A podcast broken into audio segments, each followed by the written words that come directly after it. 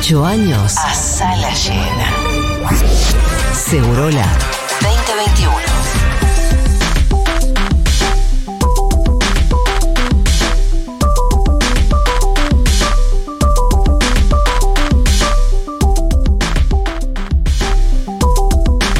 Bueno, después ca- casi que me da un poquito de nostalgia decir que después de 32 semanas consecutivas terminó el gran podcast PCR, Pandemia y Ciencia por Resnick, pero terminó en el formato diario.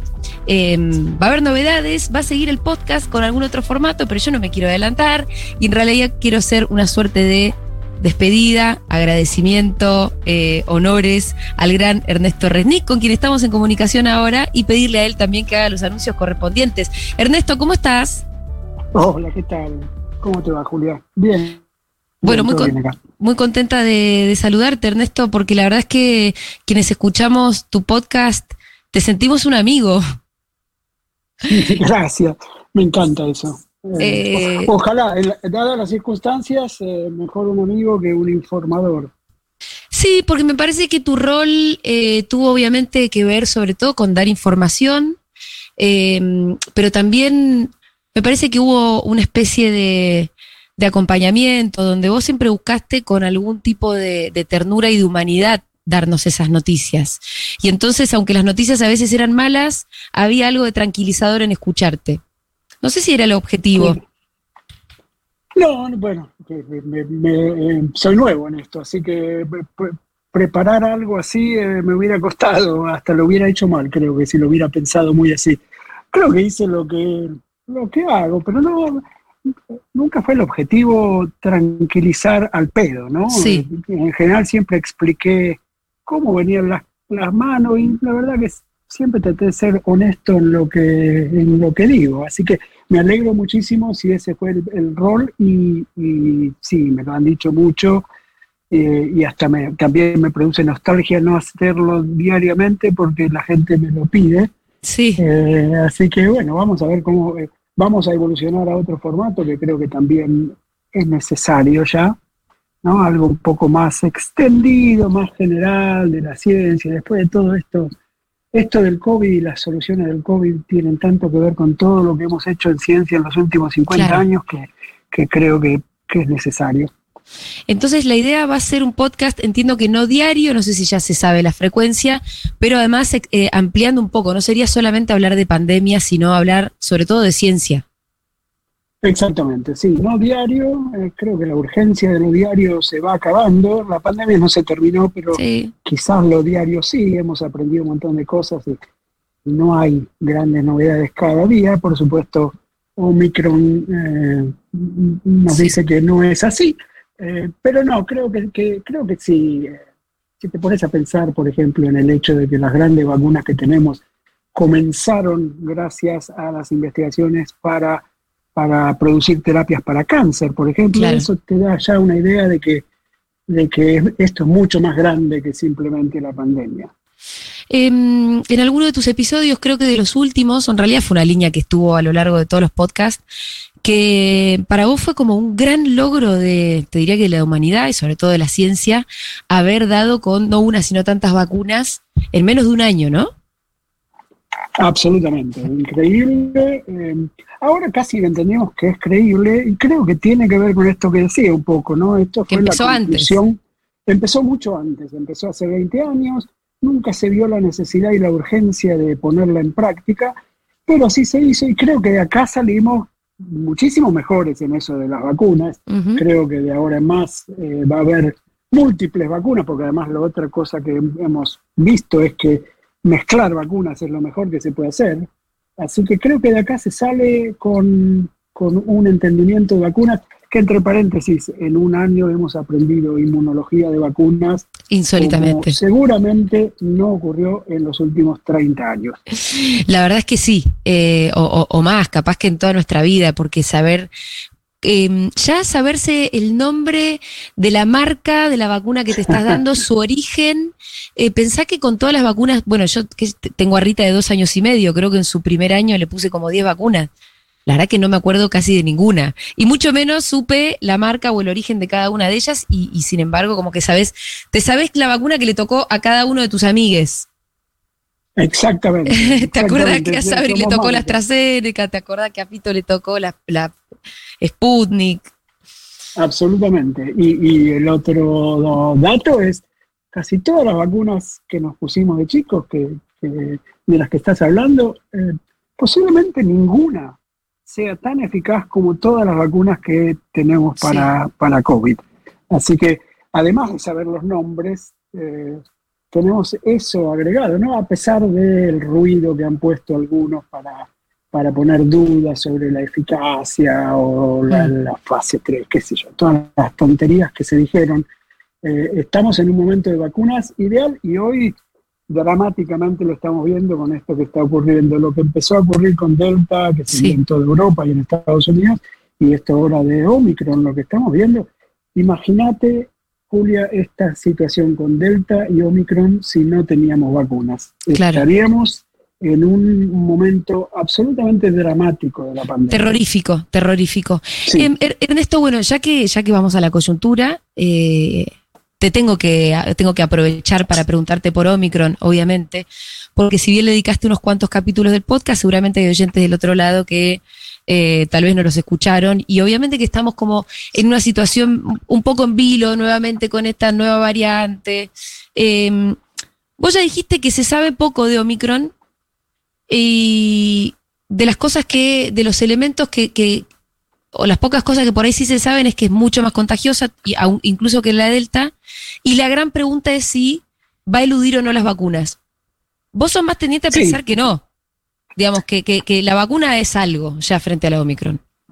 Sí, creo que eso en el último episodio todavía no sabíamos mucho y, y un poco aventuré que en las próximas, en las siguientes dos semanas, donde estamos ahora, Sí. íbamos a saber mucho más y sabemos mucho más. Y creo que ¿Qué sabemos? esencialmente confirmamos casi todo y, y lo que es que lo que confirmamos que es que con lo que se veía por las grandes cantidades de mutaciones que lleva Omicron le iba a escapar un poco a las vacunas Mm. los anticuerpos neutralizantes eh, van a estar van a ser menores pero hay una inmunidad general que producen las vacunas la inmunidad es mucho más compleja que y eso lo- también lo estamos aprendiendo a, a- a fierrazo limpio eh, pero la, eh, la- la inmunidad es mucho más que los anticuerpos eh, la inmunidad es mucho más que prevenir la infección la, la inmunidad es también prevenir la enfermedad y Sí. en eso creo que estamos viendo que hay mucho más contagios, la gente vacunada se está contagiando, pero no crecen tanto las hospitalizaciones. Por supuesto, hospitalizaciones y muertes, ¿no? Pero, por supuesto, eh, cuando em, son números muy grandes, eventualmente algunos terminan en hospital también. En este momento en Estados Unidos, acá donde estoy yo y en varios estados, Sí.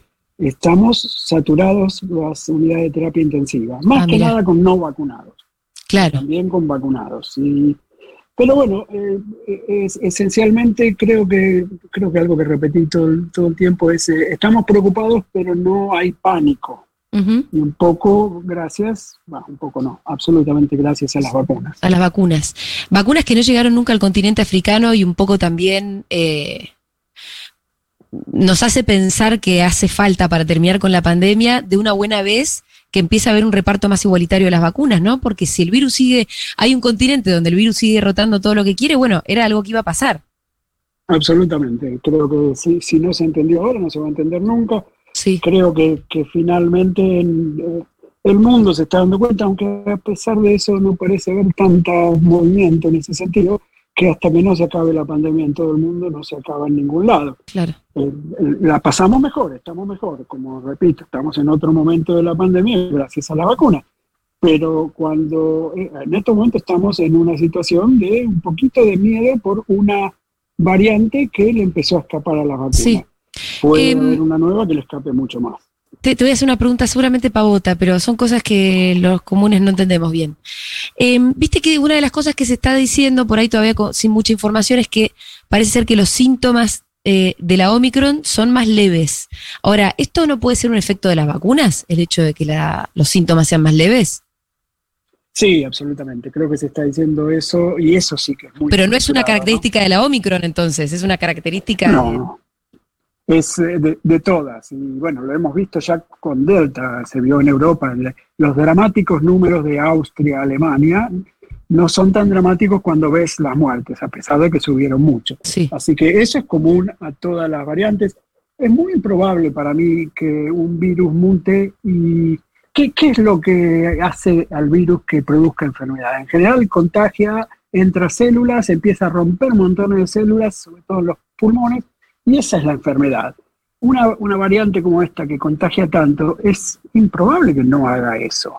Lo que pasa es que estamos preparados con inmunidad, estamos preparados no solo con inmunidad por vacuna, estamos preparados eh, en Sudáfrica, por ejemplo, con inmunidad de gente que ya se había contagiado el virus claro. en la primera y segunda ola. Hay, hay Claro. datos, hay, hoy estaba mirando datos que indican que en la zona en Gauteng, donde está ocurriendo esto, posiblemente había ya un 70% de personas que en algún momento de este año y medio han tenido el virus. Sí. Así que te das cuenta que estamos muy inmunizados en muchos sentidos. Yo creo que es eso. Todavía no hay datos para saber que la enfermedad sea más leve. Cabría una pequeña posibilidad de que fuera así. Yo no lo creo por el simple hecho de que sea tan Ok. contagiante. Ah, bueno, mira, yo no estaba mal mi razonamiento entonces. O sea, la- las pruebas que hay no es que están como hechas en laboratorio donde se prueba la, se comprueba el, cómo pega la Omicron en gente sin vacuna.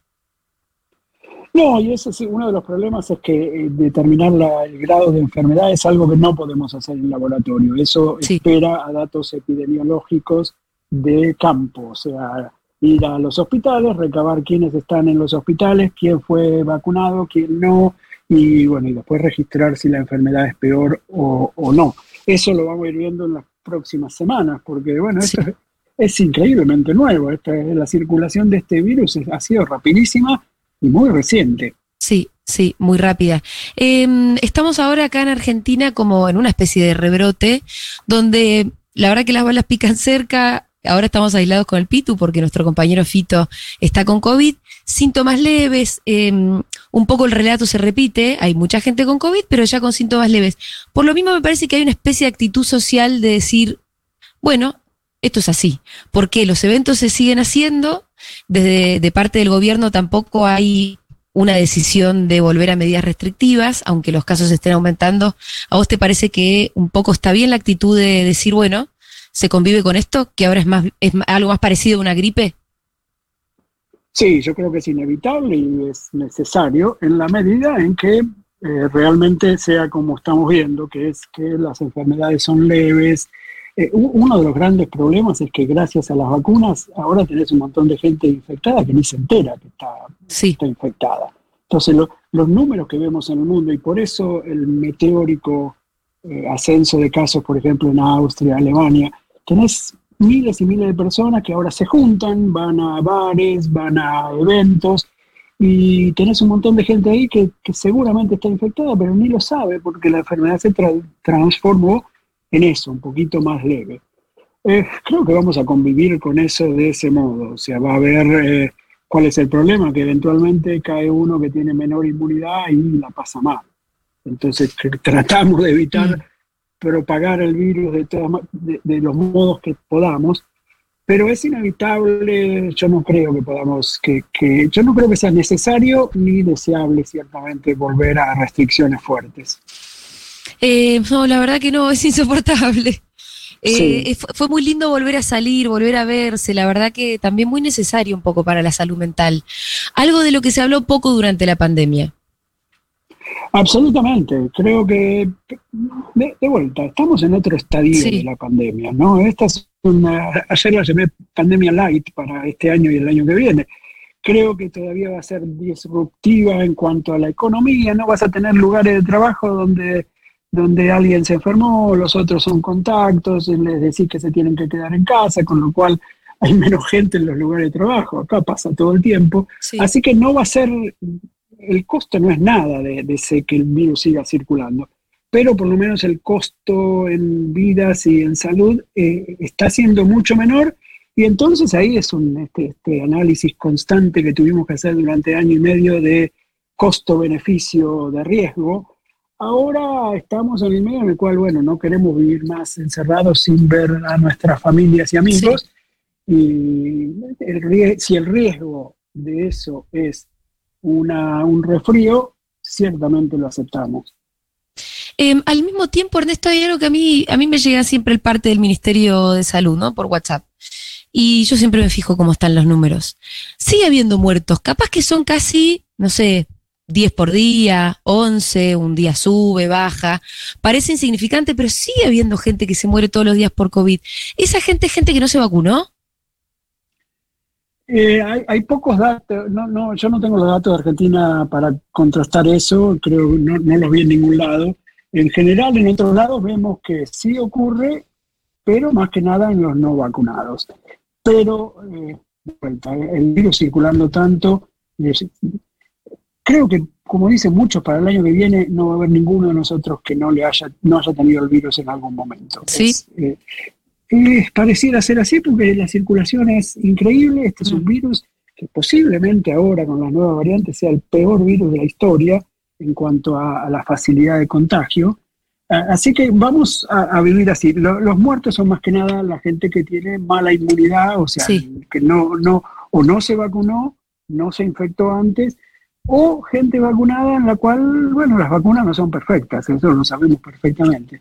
Pero eh, yo creo que los números van a ir bajando. Una diferencia con lo que hablábamos antes de las vacunas que nos damos toda la vida es, te vacunás, salís a la calle y el virus no está. Hoy te vacunás, salís a la calle y el virus está. Muchísimo. Así que, eh, claro, las probabilidades de que te entre el virus son muy altas y las probabilidades de que encuentre a uno que no tiene la inmunidad tan fuerte y van lamentablemente van a seguir siendo altas. Creo que lentamente eso se va a ir apagando. Muy bien, para ir despidiendo, Ernesto, le quiero recomendar a la gente que vote en los premios PCR 2021. Si fueron seguidores de este podcast, em, bueno, tienen que entrar entonces a la cuenta de Ernesto, arroba Ernesto. ¿Cómo es tu cuenta de, de Twitter? Arroba Ernesto RR arroba Ernesto RR y ahí están los premios PCR 2021. Entren a votar, les va a divertir mucho. Eh, Ernesto, te quiero felicitar y agradecer por haber sido parte y por seguir siendo parte, porque entiendo que PCR va a tomar eh, otros rumbos, y, pero va a seguir existiendo. Exactamente, va a seguir y bueno, yo también te agradezco a vos y a la radio por todo el apoyo que me dieron. Esta fue una oportunidad rarísima para mí, nunca hice algo así, así que fue una oportunidad y me alegro que haya servido y a mí me hizo mucho bien también eh, poner las ideas en, práctica cada día. Usted se ha lucido, señor. Hablamos con Ernesto Resnick, es científico y biotecnólogo y además también obviamente podcaster. Un abrazo, Ernesto. Un abrazo.